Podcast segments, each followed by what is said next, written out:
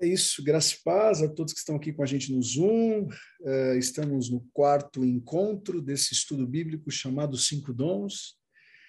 Aqueles que estão comigo aqui no Zoom, aqueles que estão nas nossas plataformas digitais, uh, enfim, YouTube. A minha, a minha gratidão, gratidão por tudo que ele tem feito e por tudo que ele tem realizado, né? Sejam todos muito bem-vindos. Eu já quero aqui compartilhar a minha, a minha, tela. Deixa eu só me organizar aqui. Nós começamos, então. Na verdade, quem deveria dessa aula aqui para todo o universo deveria ser o Ferreira. Mas eu roubei dele essa aula. Ele está lá com São Bernardo, cada cômodo aí com com o seu pastor, porque com certeza é uma característica muito latente. Cinco dons, aquelas dicas de sempre, e mais uma vez nós estamos aqui no nosso querido livro, é, carta que o, que o apóstolo Paulo escreveu à igreja de Éfeso, conhecida ela como Carta aos Efésios. Ah, eu acho que de todas as cartas paulinas, de todos os versículos que eu preguei nessa pandemia, eu acho que essa carta ela ganha, que realmente é uma das minhas preferidas.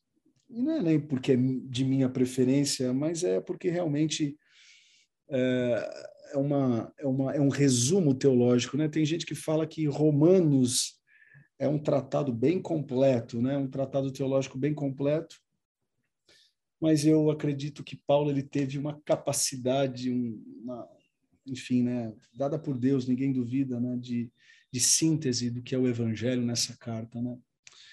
Enfim, então, vamos lá. Efésios 4, versículo 11 ao versículo 13, para quem não pegou o estudo, ou melhor, o PDF, né? Dessa apresentação, ou melhor, o e-book, melhor dizendo, vocês encontram lá no Telegram. E com certeza, né, algum pequeno grupo aí do nosso dos nossos WhatsApp, com certeza está sendo compartilhado aí. Se não está, algum problema está tendo com o líder. você me denuncia ele, que eu vou atrás para entender porque ele não compartilhou é, no WhatsApp. Vamos lá. E ele mesmo deu uns para apóstolos, já estudamos sobre profetas também, evangelistas e outros para pastores né? e doutores, querendo o aperfeiçoamento dos santos para a obra do ministério, para a edificação do corpo de Cristo, até que todos cheguemos à unidade da fé e ao conhecimento do Filho de Deus, a homem perfeito, a medida da estatura completa de Cristo. Né? Uh, eu só quero lembrar que todos nós temos, no mínimo, um dom. Né? Eu não gosto de fechar a ideia que nós só temos um dom dentro desses cinco de, de, de Efésios. Eu acho que nós temos mais, mas sempre existe aquele mais latente, né? E hoje nós vamos falar um pouco sobre é, esse dom, esse dom pastoral, né? Muito importante a gente falar sobre esse dom. Vamos lá, o significado de pastor. É, acompanhe comigo. A palavra pastor no grego seria poimen, que é, na verdade, aquele que apacenta. Apacentar significa conduzir a paz pacificador ou apastos. Neste caso, é aquele que cuida, alimenta e protege as ovelhas. Derivada do latim, pastorores tem o sentido de guia de rebanhos no pasto. E no hebraico, raá, no seu sentido literal, é alguém é, que cuida dos é, dos rebanhos de ovelhas, né? Então, tem aí no grego, hebraico e latim, né? as três línguas mais antigas, né, para a gente compreender um pouco um, um pouco a, respeito, né? Então, quando a gente olha para o termo pastor, é óbvio que a gente tem a ótica do dicionário, é, mas também a gente tem a ótica da religião, né?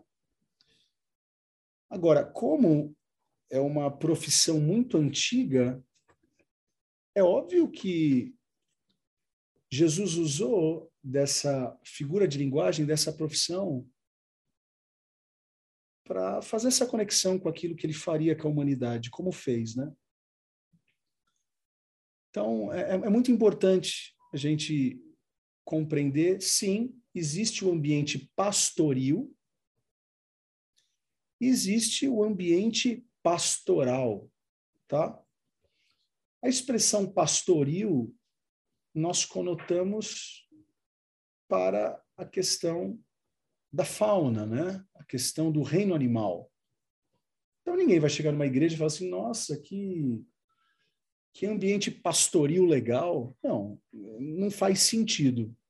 Eu não quero entrar aqui na no mérito se é correto linguisticamente ou não, mas coloquialmente não se usa a expressão pastoril para o ambiente de igreja. Se usa a questão, a, ou a expressão pastoral. Né? Então, pastoril para o reino animal e pastoral para o ser humano. Né? Então, né, entrando um pouco nessa questão da, da, da descrição do pastor, né? Essa ideia de que do cuidado com, com, com a pessoa, esse ambiente é, não pastoril agora, mas trabalhar um pouco essa onda do ambiente pastoral, né? Aí vem essa pergunta: você conhece pessoas que querem passar panos quentes em qualquer situação? Está aí o pastor. O pastor é aquele que se importa, que sempre se preocupa com o bem-estar e a vida por completo da ovelha. Gente, vamos, vamos reinterpretar a expressão panos quentes? Infelizmente, essa expressão ela tem sido conotada como algo ruim. Ah, aquele cara está passando panos quentes na situação. É, é meio que jogando sujeira para debaixo do tapete. Mas não é a ideia aqui no sentido, na expressão mais correta da coisa. É, passar panos quentes, é, a interpretação correta é a ideia de que antes da correção precisa haver um tratamento prévio. Exemplo, se eu for hoje no consultório que a Tati atende, né, consultório odontológico, ela não vai, é, vamos dizer que eu tenho uma cárie, né? Ela não vai sair resolvendo a minha cárie. Ela vai ter que passar panos quentes. Quais seriam os panos quentes de uma dentista? Anestesia. Né? Então, é, o, o, que eu, o que eu gosto da ideia do pastor, nessa característica, é porque o pastor ele, ele não está preocupado em apenas corrigir. Exemplo, o profeta. O profeta, ele respirou e mandou. Essa é uma característica. O cara não, não perde tempo é, fazendo um cenário, é, sabe, passando, é, dando anestesia. Não, não. O profeta, ele já vai e já tira a cara de uma vez. O pastor não. Sabe? O pastor ele tem esse cuidado de antes de dar notícia triste, ele prepara. Antes de fazer uma correção, ele prepara. Antes de, de abrir uma ferida, ele prepara. Antes de quebrar a patinha da ovelha, ele prepara. Então, assim, é, essa é uma característica muito forte na vida do pastor Ferreira. Como e, ele mesmo, né? A gente sempre tem um alinhamento antes do estudo começar. Eu estou falando do Ferreira aqui, né? Mas com certeza eu poderia falar do meu pai, porque ele vai falar na aula dele do meu pai. Né? Eu estou usando Ferreira e não meu pai, mas em algum momento com certeza vou falar dele. É porque a maioria de vocês hoje conhece mais o Ferreira do que meu pai, né? Muitos estão chegando agora na igreja. Então, vocês sabem muito bem, o pastor Ferreira, ele, ele ele é uma extensão do ministério do meu pai, né? Com certeza, a versão pastoral do meu pai a gente encontra muito mais no Ferreiro do que em mim mesmo, né?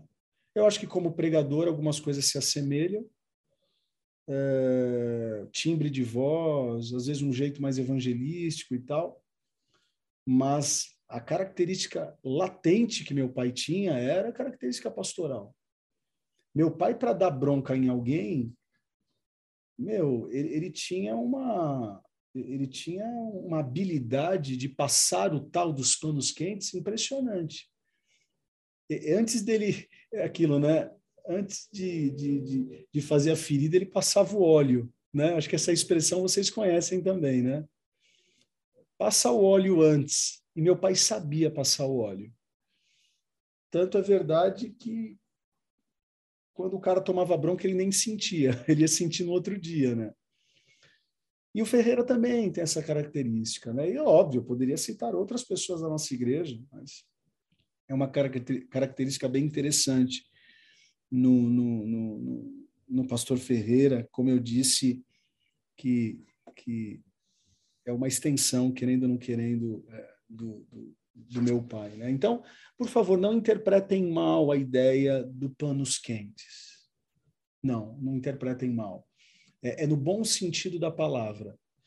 Uma outra questão também, é, gente, é a ideia do pacificador, certo? Ah, não, o cara vai pacificar uma situação. Também tem, às vezes, uma conotação errada, né? Ah, é jogar sujeira para debaixo do tapete. Não. A palavra pacificadores na Bíblia, lá em Mateus 5, bem-aventurados são os pacificadores, porque eles herdarão o reino dos céus. Não, desculpa. Bem-aventurados pacificadores, porque eles serão chamados filhos de Deus. Me corrigem aí no, no, no chat, por favor, se é os pacificadores, qual é a, a, frase que completa? Acho que serão chamados filhos de Deus. Com, me ajudem aí no chat, por favor. É engraçado que essa palavra pacificador não é aquele que foge da luta, muito pelo contrário, é aquele que quer a luta para gerar paz. A gente tem uma ideia ao contrário, não, eu vou pacificar a situação, vamos esquecer o problema. Não, não, não, não. É, é... Ah, tá. Então, beleza. Acertei a segunda vez. Bem-aventurados aqueles que promovem a paz, porque eles serão chamados filhos de Deus, né? Então, a ideia no grego aqui do pacificador, volto, deixa eu repetir, não é o cara que foge do embate. Não. Ele procura o embate porque ele quer harmonizar o embate. É bem diferente. Sabe aquelas pessoas, ah, não vou me envolver com aquela briga, ah, vou, vou pacificar. Não, não. Aí você está sendo, qual é a palavra? não é nem não é cínico. Uh, talvez me falhou agora a memória aqui. Se quiserem me ajudar também no chat com essa palavra. Quando o cara está sabendo de um problema, ele tem todas as ferramentas para ajudar aquela pessoa, mas ele sai da tangente, sabe? E é pecado isso. Omisso, né? Omisso. Não confundam omissão com pacificação. Uma coisa não tem nada a ver com a outra. Né? Não tem nada a ver com a outra. Então, pacificador é aquele que ele cheira o problema para que de fato ele consiga harmonizar da melhor maneira a situação, né? Então, enquanto o profeta ele coloca o dedo e diz assim, mano, toma vergonha na sua cara, o, o pastor ele fala assim, ó, fique em paz, essa luta vai passar, se você precisar, você pode me ligar, mas você precisa mudar de vida, né? Então, diferente do profeta que é mais direto, pessoas com essa característica pastoral, ela, elas tendem a harmonizar mais uma situação do que serem diretas, né? Lógico que eu estou falando em tese. Tem hora que também quem tem essa característica pastoral também né, perde a paciência, né? Porque é ser humano. Mas em tese, pessoas que têm essa característica pastoral elas não vão na lata, né, como a gente diz. Elas preparam primeiro o terreno. E aí entra nessa questão do ofício do pastor e o dom do pastor, que são duas coisas diferentes, né? Meu, e, e na verdade, né, gente, é, isso não, não, funciona só para o pastor, isso funciona para o apóstolo, isso funciona para o profético e assim por diante. Tem gente que né, nunca terá o ofício do pastor, não será consagrado a pastor ou será consagrada a pastora. Está tudo certo. Mas isso não significa que ela não tem o dom de, de pastora ou de pastor. Né? Se conseguir unir os dois, bom. Mas eu conheço muitas pessoas que ah, não, não me interessa não é, ser um dia consagrado. E isso não é errado, tá? Tem gente que demoniza isso e fala às vezes meio que querendo cutucar. Ah, eu não gosto do título. Eu não gosto desse tipo de, de expressão. Acho que a gente teria que ter um pouco mais de respeito com quem gosta, porque a Bíblia diz que quem deseja o episcopado ou o pastorado, boa coisa deseja. Então, assim, se você não deseja ser consagrado a pastor, eu acho que não pode é, machucar quem deseja. Né? Agora, é possível você ter o ofício de pastor e não ter o dom de pastor. assim como é possível você ter o dom de pastor e não ter o ofício dele. Ou vocês não conhecem pessoas que você olha e fala assim, mano, esse cara é tudo menos pastor. é tudo. Foi consagrado porque é filho do cara, ou dizimou alto. Porque vocês sabem que existem essas coisas também, né? Ou vocês são tão inocentes, né? Não, né? Então, ah, o cara foi consagrado a pastor porque ele é amigo do outro, amigo do X. E, infelizmente, é uma grande realidade em muitas igrejas. E a gente tem que lutar contra isso, né? Lutar contra isso. O cara é consagrado porque tem interesses por trás. É ridículo, medíocre, nada bíblico esse tipo de coisa.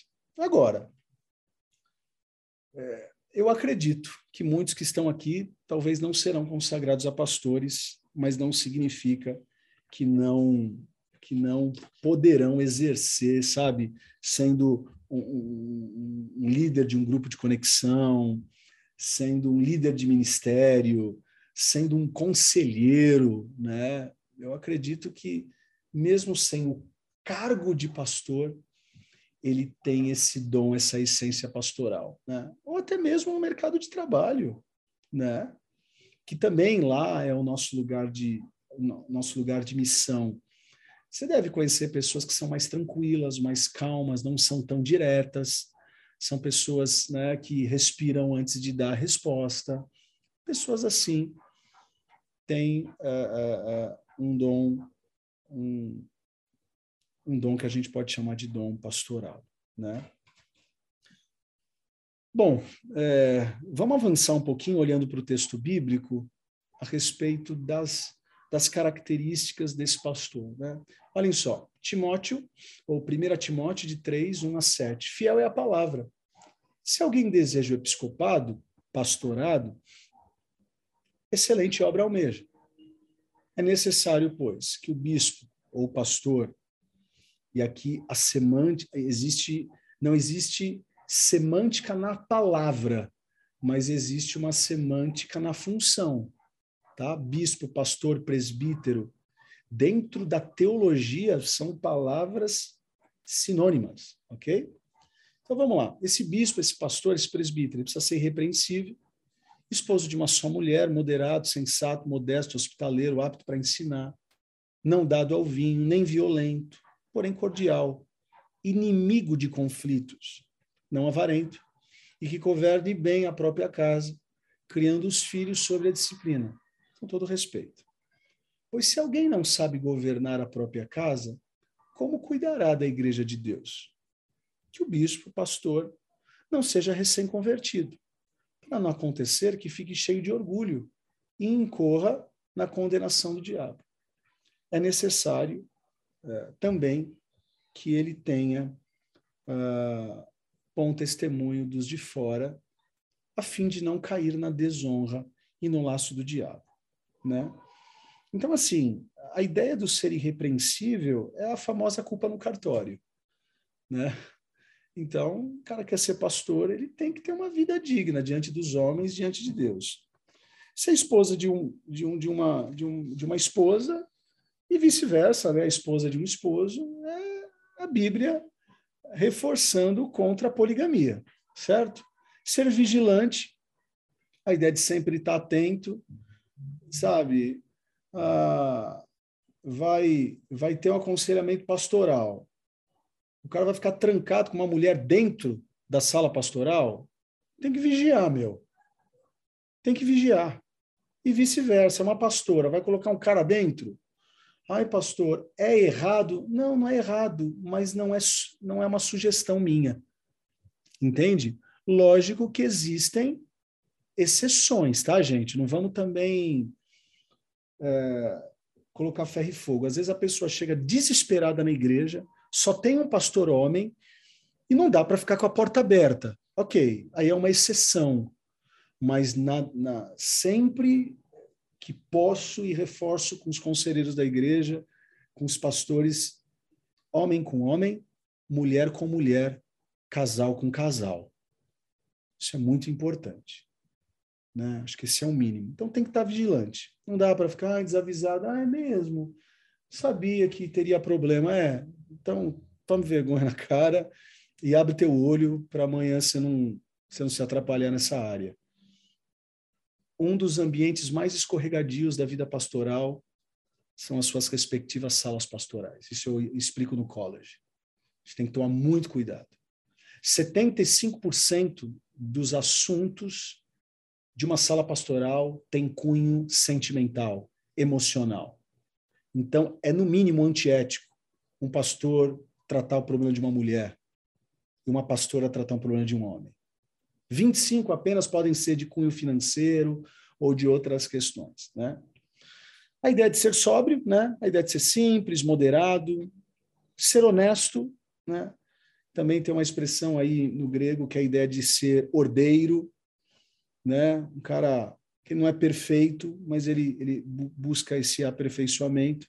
Ser hospitaleiro é muito interessante que essa palavra no grego é filoxenos. Filoxenos é uma ideia de saber receber bem em casa, não apenas as pessoas que ele conhece, mas principalmente o estrangeiro. Bonito, né? Isso é muito bonito.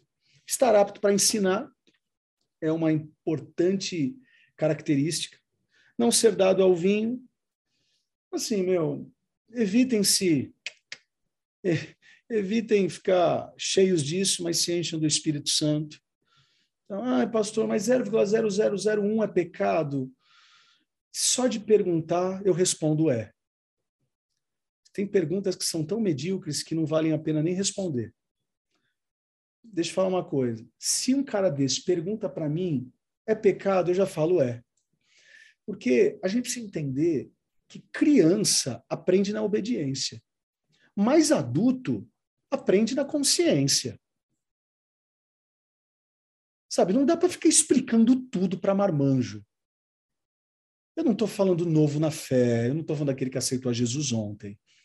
Ah, mas tem gente que faz cada pergunta também. Pastor, eu posso. O cara está namorando. Pastor, posso levar minha noiva para Paris? Ele está pedindo aval para transar? É isso? É isso? E eu vou responder? Sabe o que eu falo? A decisão é sua. São perguntas tão pequenas e tão medíocres como aquela, pastor. Eu tenho que dar dízimo do líquido do bruto. Eu não estou falando do novo na fé. Mais uma vez repito. Estou falando do cara que chama Armanjo. Na verdade, o que ele está perguntando é o seguinte, pastor, qual é o mínimo que eu tenho que fazer para ser abençoado? Sabe, tem umas perguntas que não. Né? Então, muito importante essa questão do vinho aí. Cordeiro é aquele cara que é o pacificador, como eu já expliquei. Moderado, aquele cara suave, aquele cara que quando chega, o pau está quebrando, mas quando ele chega, parece que o ambiente fica mais leve. O profético não, o profético ele deixa o ambiente mais. não avarento, ou seja, meu, quer ser pastor, quer gostar muito de dinheiro, eu acho que vai ter pepino em alguma hora. é, não que o pastor não possa ter dinheiro, vocês sabem muito bem do que eu estou falando, mas não pode ter amor ao dinheiro. Nenhum crente pode ter. Pastor, então, nem se fala. Uma questão que o, que, que o Paulo fala aí, a ideia do experiente. Então, a pessoa consagrada a pastor tem que evitar. É, é, vamos lá. A consagração à pessoa nova na fé, a pastor ou a pastora, tem que tomar muito cuidado, né? Um neófito tem que tem que ter uma experiência. Né? O próprio apóstolo Paulo vem dizer: não tenham pressa em consagrar alguém ao ministério. Então, com calma, com calma. Agora, é bem verdade que tem gente que está 30 anos na igreja e não se desenvolve. Às vezes você pega um jovem, meu, cara inteligente, sábio, temente a Deus. Em cinco anos, às vezes o cara pode estar pronto, né? E eu não nego isso, não. Tá bom? Uh, se vocês tiverem perguntas, vão anotando aí e depois coloquem no chat para a gente bater um papo, que hoje eu acho que a, acho que está bem legal a aula para a gente é, fazer perguntas, respostas, porque é, uma, é um termo. É, o, o, termo pastor é, é, algo muito presente, né? Já há muitos anos na igreja, diferente de apóstolo, de profeta, né? Pastor, ele é esse termo ele é mais mais do nosso dia a dia, né? Falando um pouquinho ainda, né? Aquilo que eu acabei de falar e tal, né? Só mostrando aqui para vocês, acho que está no e-book também, né? As, as 12 características. No mínimo, aí dá uma boa aula de teologia, né? Uh, aquele que está no processo tem aí no mínimo 12 características que dá. Eu estou tentando ser um pouco mais objetivo aqui, mas com certeza eu conseguiria trabalhar aí um tema desse por aula, trabalhando grego, trabalhando a, expressão, o contexto. É uma delícia falar sobre essas características, né? Falando do pastor no Antigo Testamento, né, entrando um pouquinho na Bíblia, é, é na parte veterotestamentária, né, Antigo Testamento, pastorear ovelhas é uma das profissões mais antigas do mundo, como podemos ver desde Gênesis 4:2, né, Abel tornou-se pastor de ovelhas e Caim agricultor. Os povos nômades do Oriente eh, contavam suas riquezas em termos do gado bovino e ovino que possuíam.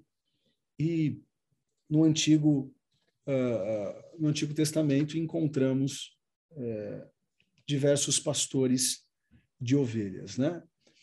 É, qual era a proposta nesse ambiente de ovelha, nesse ambiente mais pastoril, né? É aquilo que eu falei. O Antigo Testamento, a gente tem a ideia do pastor nesse ambiente pastoril. No Novo Testamento, que a gente já vai ver, já, já, já entra o ambiente pastoral, né? Então você pega, eu poderia dar o exemplo aqui de Raquel, né? Raquel, a, a esposa amada de Jacó. Jacó era pastor, né? Assim como Moisés, Davi, mas Raquel também era pastora, né? né? Não era pastora de igreja, que ela tinha suas. Não era, mas ela era uma pastora uh, nesse ambiente pastoril. Né? Então, é uma boa referência de pastora no Antigo Testamento. A gente fala muito dos homens, né? como eu disse, Jacó, Moisés, Davi. Mas se a gente pode citar uma pastora, é Raquel. Né? E aí a pergunta que fica, né? Se tínhamos uma pastora no ambiente pastoril no Antigo Testamento, que dava muito mais trabalho no sentido animal da coisa, por que tem muitas pessoas ainda que têm dificuldades de aceitarem ou de aceitar pastoras, né? é, nos nossos dias. E aqui eu respeito as denominações que não consagram mulheres a pastoras. Igreja presbiteriana não tem, presbiteriana clássica, né? não tem consagração de pastora. Uh, algumas Assembleias de Deus também não têm consagração de pastora. Igreja Batista, as mais também é, mais ortodoxas, assim, se é que eu posso usar esse termo para Batista, mais tradicional, também não tem uh, pastora. Então, mas algumas igrejas já têm. E graças a Deus que a DAI também tem. Uh, e eu louvo a Deus por isso. Falando do pastor no Novo Testamento, né? É muito legal a gente, como eu disse, perceber que eh, são sinônimos, né? Ou eh, essas, essas expressões são sinônimas, né? Como pastor, bispo, eh, presbítero, né? Descobrimos em Atos 20, 17 e 28 que esses três termos se referem aos mesmos homens. Não temos nenhuma base bíblica para usar o termo bispo para descrever um cargo, pastor para outro e presbítero ainda para outro. Pastores, bispos e presbíteros são os mesmos servos. Né? É muito legal, porque quando você, pega a carta ou a epístola de Pedro, ele vem dizer o seguinte: Vós, presbíteros, apacentem as minhas ovelhas. Né? Ou seja, presbítero, pastor e bispo é, tinham as mesmas funções no Novo Testamento, né? Por que essa diferença?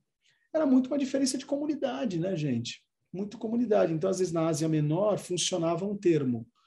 Uh, mais dentro do, do é, da Grécia, da Grécia Antiga, você tem outros termos. No miolo do Império Romano, você tem outros termos, né? Porque esses termos presbítero eram termos também usados no, no, no, organograma do Império Romano, né? Então, são empréstimos linguísticos para falar da mesma coisa, de pessoas que cuidam de pessoas. Né? Então, isso é, é muito importante a gente salientar nesse estudo. E aí, aquilo que a gente tem falado, né? Jesus tinha veia apostólica, Jesus tinha veia profética, Jesus tinha veia evangelística, é óbvio que Jesus também tinha veia pastoral. Né? Eu sou o bom pastor, conheço as minhas ovelhas, e das minhas sou conhecido. Assim como o Pai me conhece a mim, também eu conheço o Pai e dou a minha vida pelas ovelhas. Ainda tenho outras ovelhas que não são deste aprisco, também me convém agregar estas, e elas ouvirão a minha voz e haverá um rebanho e um pastor. Né? Então ninguém duvida, né? se ele mesmo disse, né, eu sou o bom pastor, quem sou eu para não dizer que Jesus né, não tinha essa veia pastoral. É que havia uma conexão muito grande. Assim, né? Eu acho que se Jesus estivesse hoje aqui no nosso tempo, ele não usaria esse termo. Porque se perguntar para o Davi né, ou para o Lorenzo, né, nunca viram ovelha na vida, gente. Nunca viram ovelha na vida. Então, talvez Jesus aqui, no meio de Nova York, ou aqui de São Paulo, o que, que ele falaria? Talvez eu sou eu sou eu sou engenheiro, eu sou aquele que cuida dos times para que prédios sejam construídos. uh, sei lá, eu sou uh, poderia usar aqui umas profissões, eis que eu sou o doutor que cuido dos meus pacientes, né? Então, eu acho que se Jesus viesse hoje, ele usaria outros termos, né? Mas como ele é também desse ambiente pastoril, ele soube usar da melhor maneira possível. Né? E aí, para a gente caminhar para o final, a gente, no mínimo, né, tem duas lições importantes. A primeira lição é que o dom pastoral é, um, é presente para a nossa atualidade. Assim como o apostólico não ficou lá atrás, profético não ficou lá atrás, o evangelístico também está um pouco pastoral. Né? Então, enquanto houver a necessidade de pastorearmos o rebanho de Jesus, rumo à eternidade, Deus tem que colocar pastores, pastores como eu, que né, pastoreia localmente, pastores em grupos de conexão, pastores de famílias, é, pastores é, na escola bíblica dominical. Se existe um rebanho que quer ir para o céu, precisa haver pastores e pastoras que conduzam é, e deem conta dessas ovelhas até a eternidade. Então, o dom pastoral não ficou no primeiro século. Ele vai funcionar, sim, até a volta de Jesus, como os outros três que nós já trabalhamos. Né? Então, essa é uma lição que fica. Se você é do tipo mais calminho ou mais apaziguador, você é o tipo de gente que antes de dar bronca gosta de, de passar o óleo, antes de dar bronca gosta de contextualizar. você acho que tem aí uma grande possibilidade de ter essa veia pastoral, né? E como eu, Nadai, preciso de homens e mulheres assim, porque o rebanho está cada vez maior e eu não vou dar conta. Se Deus não continuar levantando, como tem levantado, homens e mulheres que, que apaziguem, que apacentem. Para quem gosta de, de livro, eu quero sugerir um livro que eu sugiro também no college quando eu dou aula. Se chama Pastor Pacificador. É um dos livros que mais ajudaram a, a, a transição de um ambiente nocivo, tóxico, para um ambiente tão saudável que se encontra a pastoral da igreja hoje. Quando eu e Ferreira nós estávamos reformulando o que chamávamos de presbitério e hoje de pastoral, a bibliografia que nos conduziu isso, além de um livro chamado Lealdade e Deslealdade, mas antes disso, foi um livro chamado O Pastor Pacificador. Esse livro é uma bomba atômica no coração daqueles que querem aprender um pouco mais sobre essa arte. O pastor uh, pacificador, o, o, autor se chama Alfred Pourrier. Alfred Pourrier. Então é um baita de um livro, é aquele livro de cabeceira, sabe? Não é um livro para uma tacada só, mas você sente que tem essa característica, ou no mínimo precisa ter mais, né? Porque mesmo eu reconhecendo que eu tenho o dom apostólico, eu em alguns momentos eu preciso ser pastor, né? Então eu tenho que aprender sobre, né? Uh, e esse livro me ajudou muito, né? Me ajudou muito. Para o Ferreira reforçou aquilo que ele já era. Para mim me deu alguns nortes importantes. Né? E a segunda lição é que, né, isso que eu acabei de dizer também, que Deus está cuidando, é, ou melhor, Deus está contando de cuidadores. Deus está contando com pessoas que queiram cuidar, abraçar, dar carinho. O mundo está tão dolorido, o mundo está tão cheio de, de mimimi, o mundo está tão sofrido e a gente precisa de homens e mulheres que estejam aí é, vocacionados a tal. Né? Pastor, eu tenho um outro dom, posso melhorar no pastoreio? Pode, que com certeza você vai precisar em algum momento. Assim como a gente vai precisar de um profético em algum momento, um apostólico. Volto a dizer, nós temos um, dois, três no máximo, mas não custa nada a gente aprender, e por isso que eu estou fazendo esse exercício aqui com vocês às quartas-feiras, para que todos nós, apesar de termos um ou outro dom, nós precisamos ter um pouquinho de todos. Por quê? Para a gente, em alguns momentos, saber lidar com a situação.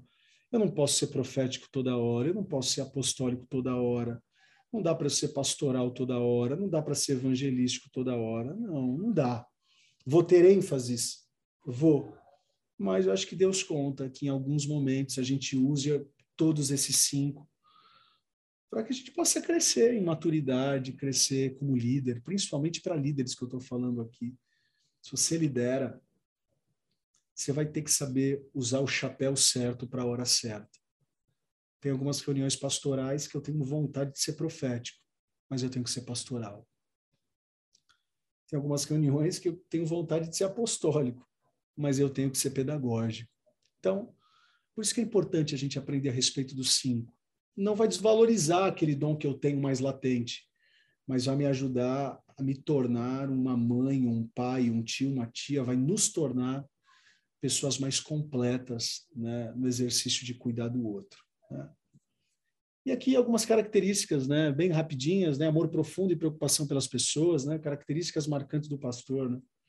personalidade cordial com as pessoas se, com, é, com a qual as pessoas se sintam bem, capacidade ímpar para compreender e explicar a palavra de Deus, capacidade de se envolver emocionalmente com as pessoas, tanto em público quanto em privado, comunicador capaz de se fazer entender, consciência autêntica e honesta quanto ao seu coração e quebrantamento pessoal, espírito manso e humilde, posse evidente de sabedoria e discernimento para enfrentar a vida e as lutas, forte capacidade de empatia em relação à pessoa que sofre, preocupação com a restauração de cada um individualmente, facilidade em acalmar, em acalmar situações difíceis, né?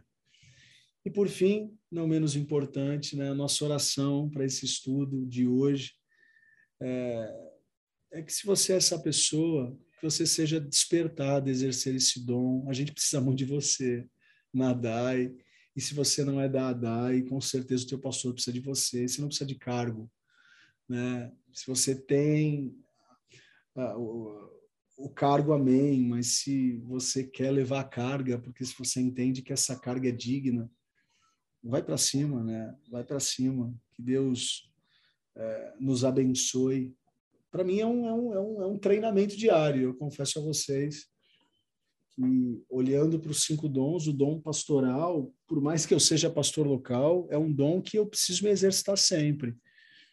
Porque essa minha latente apostólica, ela tende a ficar olhando para o futuro, a empreender, e eu não duvido, não. E eu sei que vocês precisam de pessoas assim como eu, assim como eu preciso de cada um de vocês, mas uh, o dom pastoral, uh, ele é um dom que eu preciso cada vez mais melhorar, melhorar. Enquanto o apostólico vê muito lá na frente, o pastoral ele vê muito aqui presente, né? Então, é um exercício, um exercício. Eu estou ensinando aqui esse tema para vocês, mas eu também tenho convicção plena que eu preciso aprender, né? Aprender. Talvez daqui a alguns anos a latente pastoral vai brilhar mais, o apostólico menos, né? É, eu, eu, me lembro que logo quando eu assumi a DAI, o dom latente no meu coração tinha que ser o pedagógico. Tinha que ser o pedagógico, gente, porque assim, a DAI era desprovida de processos. A gente não tinha reset, a gente não tinha start, a gente não tinha CDV, a gente não tinha integração, a gente não tinha casados para sempre, a gente não tinha paz para toda a vida, a gente não tinha. Era uma igreja de programação, que tinha o seu culto no domingo e o culto na semana. Se virava, o cara chegava, se ele era simpático, ele, ele já fazia amizade, mas se não era. Então, era. E aí, naquela fase, em 2010, eu tive que ser muito pedagógico. Eu tive que montar processos, eu me lembro que nas minhas viagens, né, sempre viajando com a banda, ou às vezes viajando para os Estados Unidos, né, que as viagens são mais longas, meu, eram 10, 12 horas de viagem, eu me lembro assim, eu não pregava o olho, a Tati está de prova aí.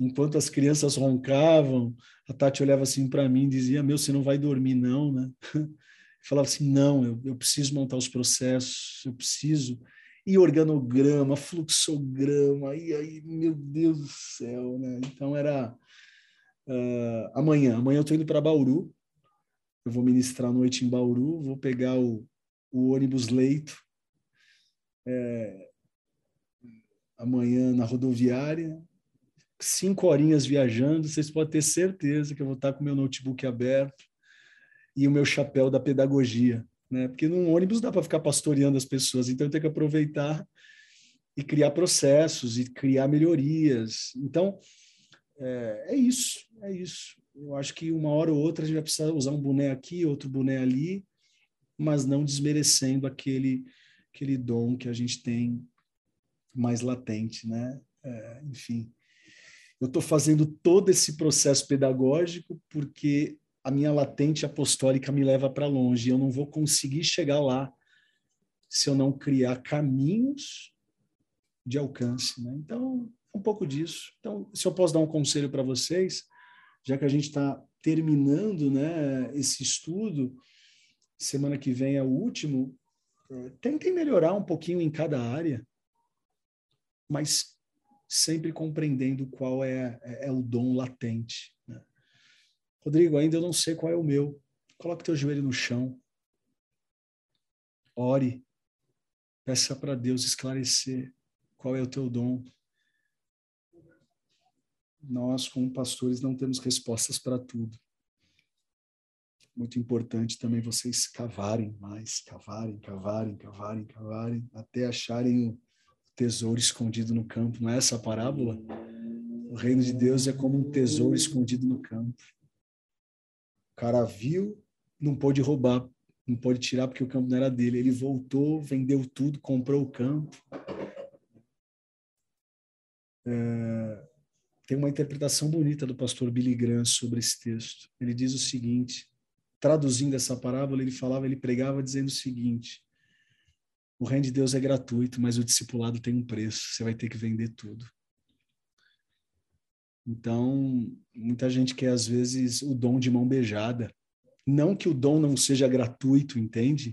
Mas vocês vão ter que vender muita coisa, vai ter que ter muito esforço para encontrar, esmerar, sabe? Assim como aquele cara que vai lá na, nos confins da terra procurar pepitas de ouro, né? E acha, às vezes, muito mais terra. Encontrar o ouro é assim, encontrar dom é assim. Tem gente que se desanima muito fácil. Ah, eu não sou pastor coisa nenhuma. Ah, eu não sou profético, eu não sou nada. É, eu acho que é um, é um jeito muito estranho de se falar das coisas de Deus. Então, só o fato da gente estar aqui, eu acho que já dá um rumo aí é, mais saudável, né? Vamos lá, então. Da minha parte foi. Uh, deixa eu ver aqui se já temos perguntas.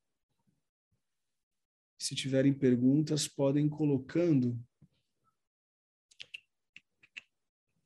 Onde eu encontro as outras aulas? No canal do YouTube da DAI Oficial. No canal do Telegram também tem um e-book. Uh, a pessoa que tem o dom do pastor deve saber pregar? Ajuda. Ajuda muito. Mas eu conheci, quer dizer, desculpa, eu não conhecia, eu conhecia a história, eu não conhecia a pessoa. Mas um dos grandes pastores presidentes da Assembleia de Deus do Belém, ele não tinha o dom de pregar. Vocês acreditam nisso? Pastor presidente. Hoje é o pastor José Wellington. Mas antes do pastor José Wellington, que eu esqueci o nome dele, me perdoem, ele era um baita de um pastor, mas ele reconhecia que ele não tinha o dom da pregação. Então, ele sempre motivava outros a pregarem. Agora, é um baita de um desafio. É mais normal que um pastor local tenha o dom da pregação. Isso facilita muito, né? Facilita muito. Uh, relembrei meu dom, voltei a exercê-lo, glória a Deus por isso uma palavra de gratidão aí, a Raíssa, que está aqui no chat, passou por uma cirurgia, está passando por um grande vale, né? E Deus está tá junto com ela lá. Boa noite, gostaria de saber pela Bíblia o, o que consagra uma pastora, pastor, pela Bíblia, o que consagra uma pergunta no sentido de falar línguas é uma regra, veio de outra denominação. Tá. Luana, uma excelente pergunta. Uh, na verdade, línguas estranhas, sempre, é, sempre nas igrejas da Assembleia de Deus clássica, sempre foi a única evidência do batismo com o Espírito Santo. Você é batizado com o Espírito Santo? Aí o cara falava assim: sou. Ah, então quer dizer que você fala em línguas, né? então, na Assembleia de Deus clássica é assim. Só que eu não concordo, tanto que na DAI e em tantas outras denominações, línguas estranhas pode ser um dos dons. Entende? Então, e aí, vamos lá. Vamos, vamos também contextualizar. Eu, eu vou novamente repetir. Não vamos confundir os dons de Romanos com os dons de Efésios, senão a gente vai bagunçar essa aula. Vamos se apegar aos cinco dons de Efésios. Os dons de Romanos, eles têm um outro conceito, um outro contexto. Vão ficar nesses cinco, que são, eu, eu, eu gosto de chamar, que são esses cinco dons de, de, de, de, de Efésios são dons é, é, basilares. Eu não sei se essa expressão existe, eu acho que ela existe. Mas são dons que desses dons vêm os outros, entende? Né? Mas respondendo à tua pergunta, é, não necessariamente a pessoa precisa falar em línguas na ADAI para ser consagrado a um cargo. É, eu, não, não, não, não é uma regra, não. Eu acho que mais do que dons é o fruto. O fruto do Espírito é uma sacada interessante para a gente entender se a pessoa está apta ao ministério ou não. Né? Percebo que alguns presbíteros, diáconos da nossa igreja, qual critério é usado para separação na DAI? G, boa pergunta. Nós temos uma, um fluxograma.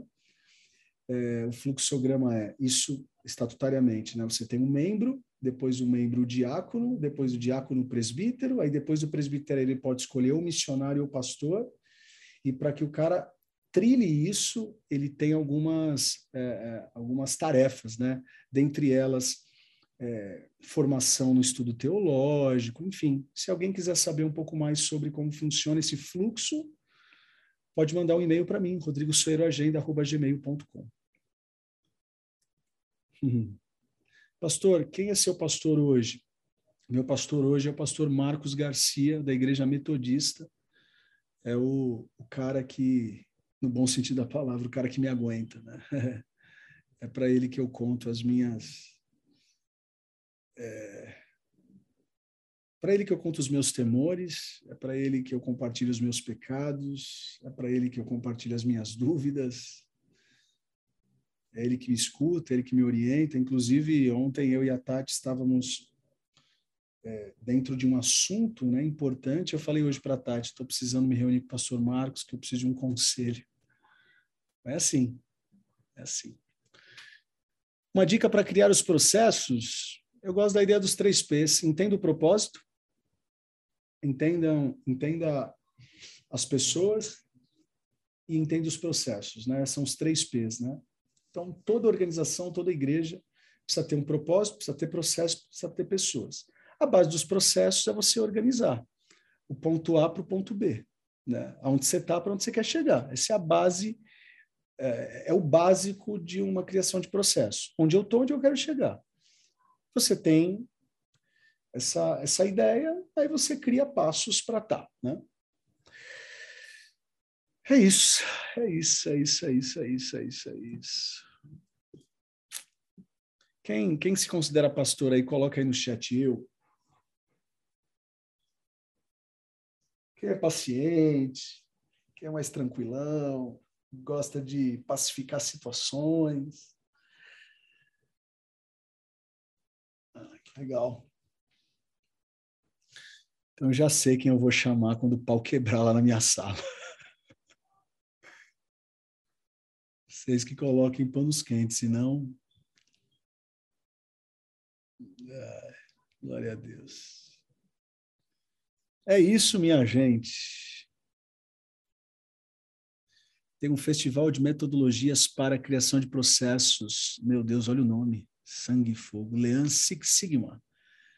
Olha que legal. Aí, é uma dica de ouro.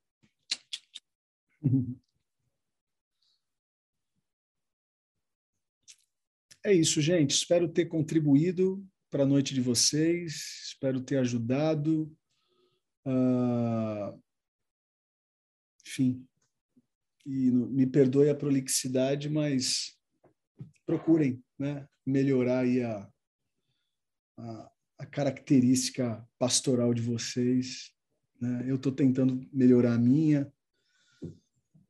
O mundo está precisando de pastores e pastoras que, que cuide das ovelhas, que não apenas corrija, mas antes passe o óleo.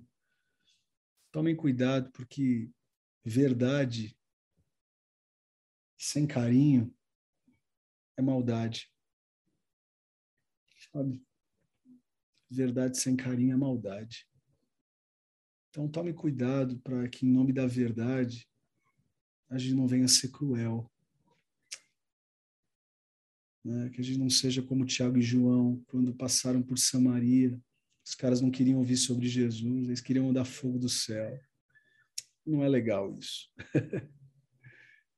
vamos tentar, num mundo tão ferido, Deus levante pastores e pastoras com óleo na mão.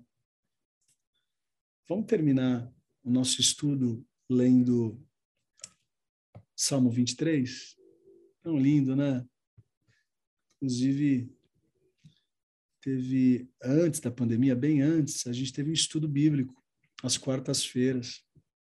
Cada quarta-feira daquele mês eu ensinava, compartilhava um versículo. Foi um foi inesquecível. Inesquecível, somente para mim. O Senhor é meu pastor. Ah, vamos colocar na. Peraí, deixa eu colocar na versão. Vocês estão vendo a minha, minha, minha tela? Tá. Vocês conhecem essa, essa ferramenta aqui? Bíblia Online? Não se conhecem? É bem legal, ó. Dá uma dica teológica aqui quando eu construo os meus sermões e eu quero comparar, né? Então aqui, ó aqui embaixo, a Bíblia. Então, eu tenho Almeida revisada e corrigida, eu vou colocar mais uma aqui, eu vou colocar nova versão internacional. Olha como ela fica, ó. Eu comparo as traduções. Entendeu? Aí, às vezes, eu quero trabalhar um grego, um hebraico, aí eu venho aqui, vamos pegar aqui no grego. Ó. Pego no grego, texto Receptos que eu gosto mais. Ah, porque no, aqui é Antigo Testamento, então vamos pegar o, o hebraico. ver tem aqui fácil. Passei. Hebraico, né? Então, você pega aqui. Entende? Tá muito legal. Não entende, né?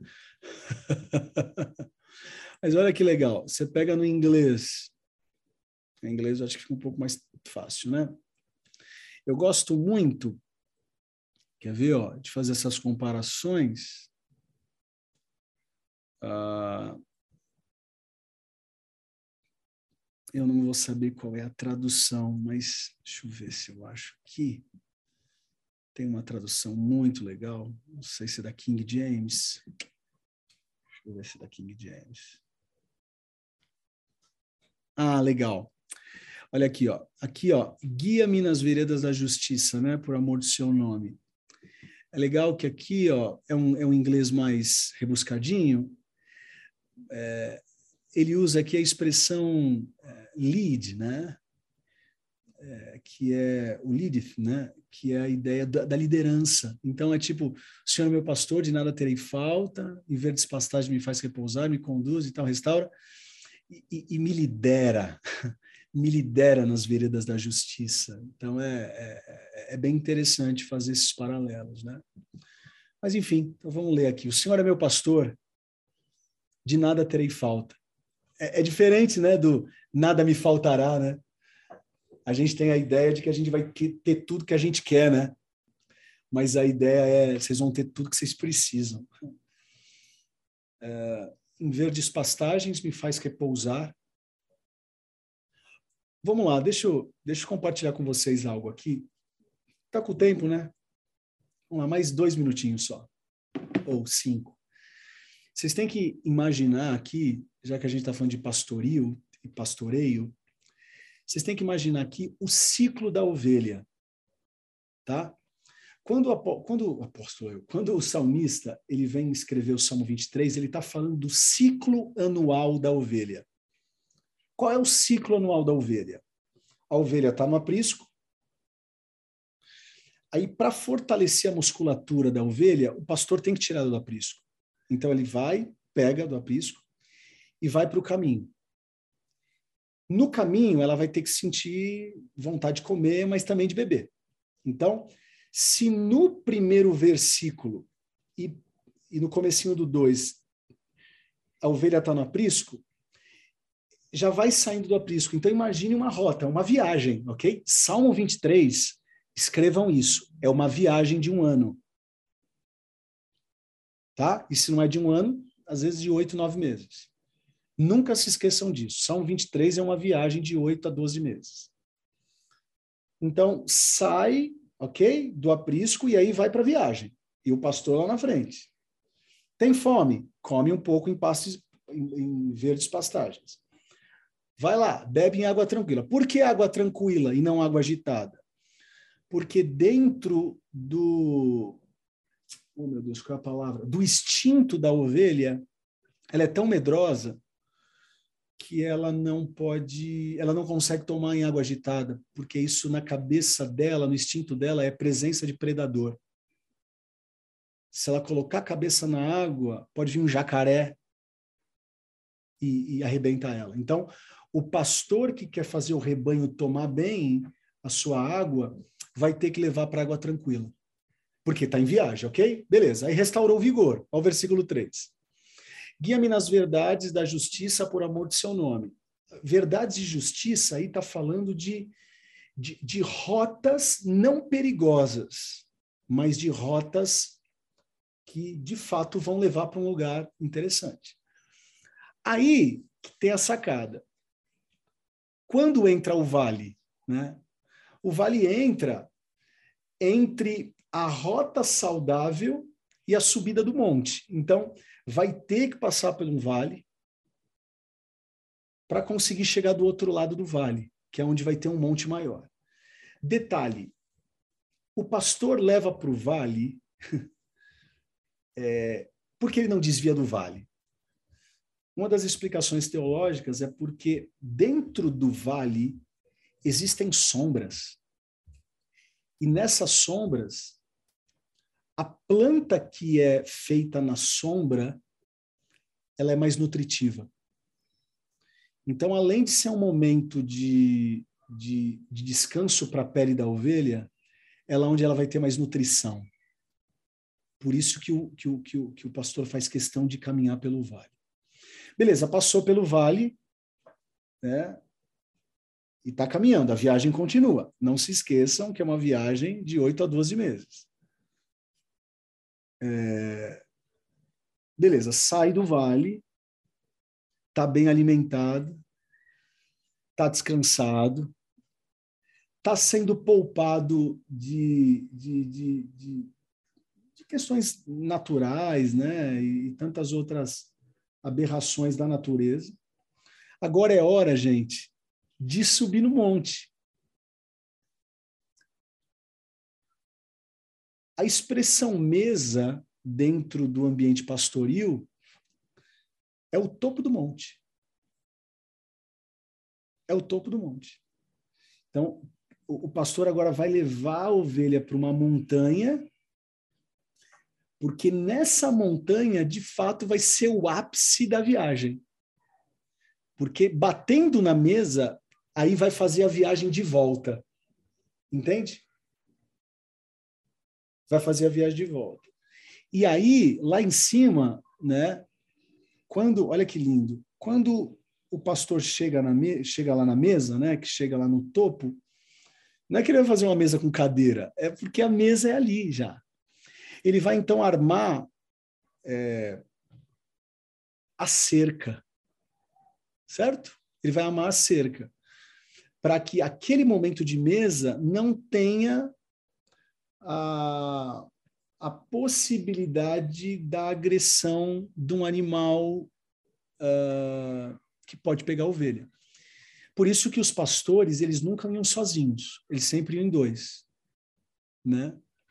Então, eles montam a cerca em cima da montanha, por isso que vem a ideia, né? Preparas uma mesa perante mim na presença dos meus inimigos. Não, aí, por isso que aí, a ideia não é aí, é, eu já vi tantos pastores pregar esse texto, né? Deus vai te honrar na presença de quem te feriu. Esquece esse negócio. Não tem nada a ver esse negócio. O que o, o, que o, o, que o pastor está falando é o seguinte: a, a, os inimigos eles estão lá. Os, os animais perigosos eles estão lá. As hienas estão lá. Então, a ênfase não é para dar ciúmes para quem está vendo. Não, é proteção. Esse é o lugar da ovelha. O lugar da hiena é da cerca para fora. Entende? Então, preparas uma mesa na presença dos meus inimigos. É seguinte, faz um lugar só nosso é muito bonito isso. Senhor, faça um lugar só nosso, ainda que Satanás e seus inimigos queiram né, é, destruir, mas existe um lugar no teu coração que ninguém pode adulterar. É, é essa a ideia. E aí, para terminar, que é o versículo 6, é, ou melhor, antes, né? Tu me honras, ungindo a minha, ungindo a minha cabeça com óleo e fazendo o cálice transformar, transbordar. Olha que bonito. E aí o versículo 6. Sei que a bondade e fidelidade me acompanharão todos os dias da minha vida. É, é tão especial isso que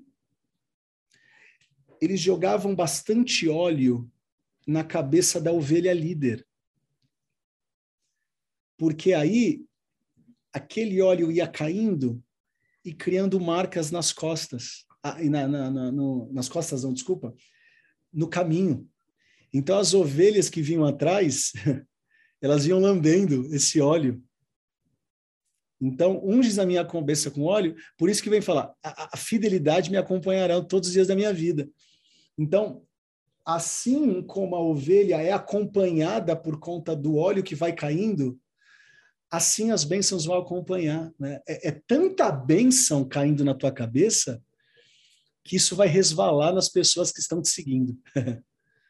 Então, o Salmo 23 ele é, um, ele é uma riqueza. E aí, o processo de volta, né? Aí, essa ovelha ela vai voltar para o seu para o seu para o seu aprisco. Passou um ano, aí faz a viagem novamente. Faz a viagem novamente. Rodrigo, mas e aí, não é não é perigoso, né? É perigoso. Mas para o músculo da ovelha, é, e, e para que a ovelha não fique atrofiada, é necessário. É necessário. Né? Vamos, vamos, posso pregar agora? Rodrigo, por que eu passo por tanta luta? É assim que se pega a musculatura. Agora, por mais que os cenários sejam diferentes, o pastor está presente em todos eles, não? O pastor não abandonou a ovelha do Salmo 23 em nenhum lugar. Então, enfim, não estava combinado de eu compartilhar isso não, mas acho que falando de pastoral, eu acho que, que encaixou bem, né? Então, é, é, é muita riqueza bíblica, né? É muita riqueza bíblica a gente achar que o Salmo 23 é, é uma coisa tão simples assim, né? É isso, acho que falei mais do que eu devia hoje. Que Deus abençoe ricamente a vida de vocês. Obrigado pela presença. Vamos orar? Senhor, obrigado. Obrigado pela tua presença. Obrigado por ser o nosso pastor. Obrigado porque o Senhor é o pastor do aprisco, o Senhor é pastor da estrada, o Senhor é pastor nas águas, o Senhor é pastor nos vales, o Senhor é pastor em cima do monte, o Senhor é pastor na volta, o Senhor é pastor em todos os momentos da nossa vida. Né? E aí o salmista também vem dizer: se eu subir, eu te encontro lá, se eu descer, eu te encontro lá. Se eu eh, chorar, o Senhor me consola, se eu sorrir, sorrir, o Senhor me, me, me abraça. Pai, obrigado, porque de fato o Senhor é Emanuel, socorro bem presente em tempos de angústia, o Senhor é Deus presente. Obrigado. Te louvamos e te agradecemos que todos nós possamos crescer um pouco mais nessa área pastoral. Possamos sim passar o óleo antes de tentar abrir a ferida. Sejamos mais carinhosos, mais éticos, dentro de um mundo tão alfinetado, dentro de um mundo tão polarizado em tantos assuntos, que possamos ser essa voz de equilíbrio para tempos tão difíceis. Obrigado em Cristo Jesus. Oramos e te agradecemos. Amém. Vamos tirar uma foto? Inclusive com os pecadores alcançados pela graça que estão sem aparecer. Vamos lá. Ah, é? Vamos falar do, da nossa agenda antes? Hoje é quarta. É... Sábado, três da tarde, encontro de mulheres por todas nós, mulherada presente, conteúdo maravilhoso, momento de comunhão, comida, enfim, vocês vão passar por todas as fases ali do Salmo 23. Vai ter coisa boa. Ah, é isso. No sábado à tarde, no sábado à noite, o encontro do Pulse, que é, né, que é o Atmosfera. E domingão, domingão lá, nos nossos cultos. Vai ser um tempo muito especial. Vamos tirar foto antes da bênção apostólica. Ah, irmãos e irmãs, por favor, eu vou mandar nos grupos esse aviso amanhã, mas pelo menos vocês já estão avisados. Vamos tentar dar uma bombada nas redes sociais. Eu acho que todo mundo aqui tem uma rede social. Vamos tentar dar uma bombada nas redes sociais, porque domingo agora será o primeiro domingo na DAI São Carlos, às 9 e às 11. Então, com certeza, vocês devem ter uma influência aí na, nas redes sociais e com certeza tem alguém que mora no interior ou próximo. Então, se a gente divulga muito essa informação, o algoritmo do Instagram ele percebe que está tendo engajamento. Então, bora. Vamos, vamos divulgar bastante. Isso não vale só para dar São Carlos, né, gente? Isso vale para YouTube, quando o Music lançar alguma coisa. Sim, é, nós somos uma família e não adianta a gente ficar criando conteúdo se vocês não nos ajudarem na divulgação. E aí entra um pouco o ser evangelista. Entende? Então, nos ajudem nisso. Que a graça de Jesus, o amor do Pai, a comunhão e as consolações do Santo Espírito sejam com todos e todos digam amém. Obrigado pela presença, pela companhia. Beijão em todos. Tchau, tchau.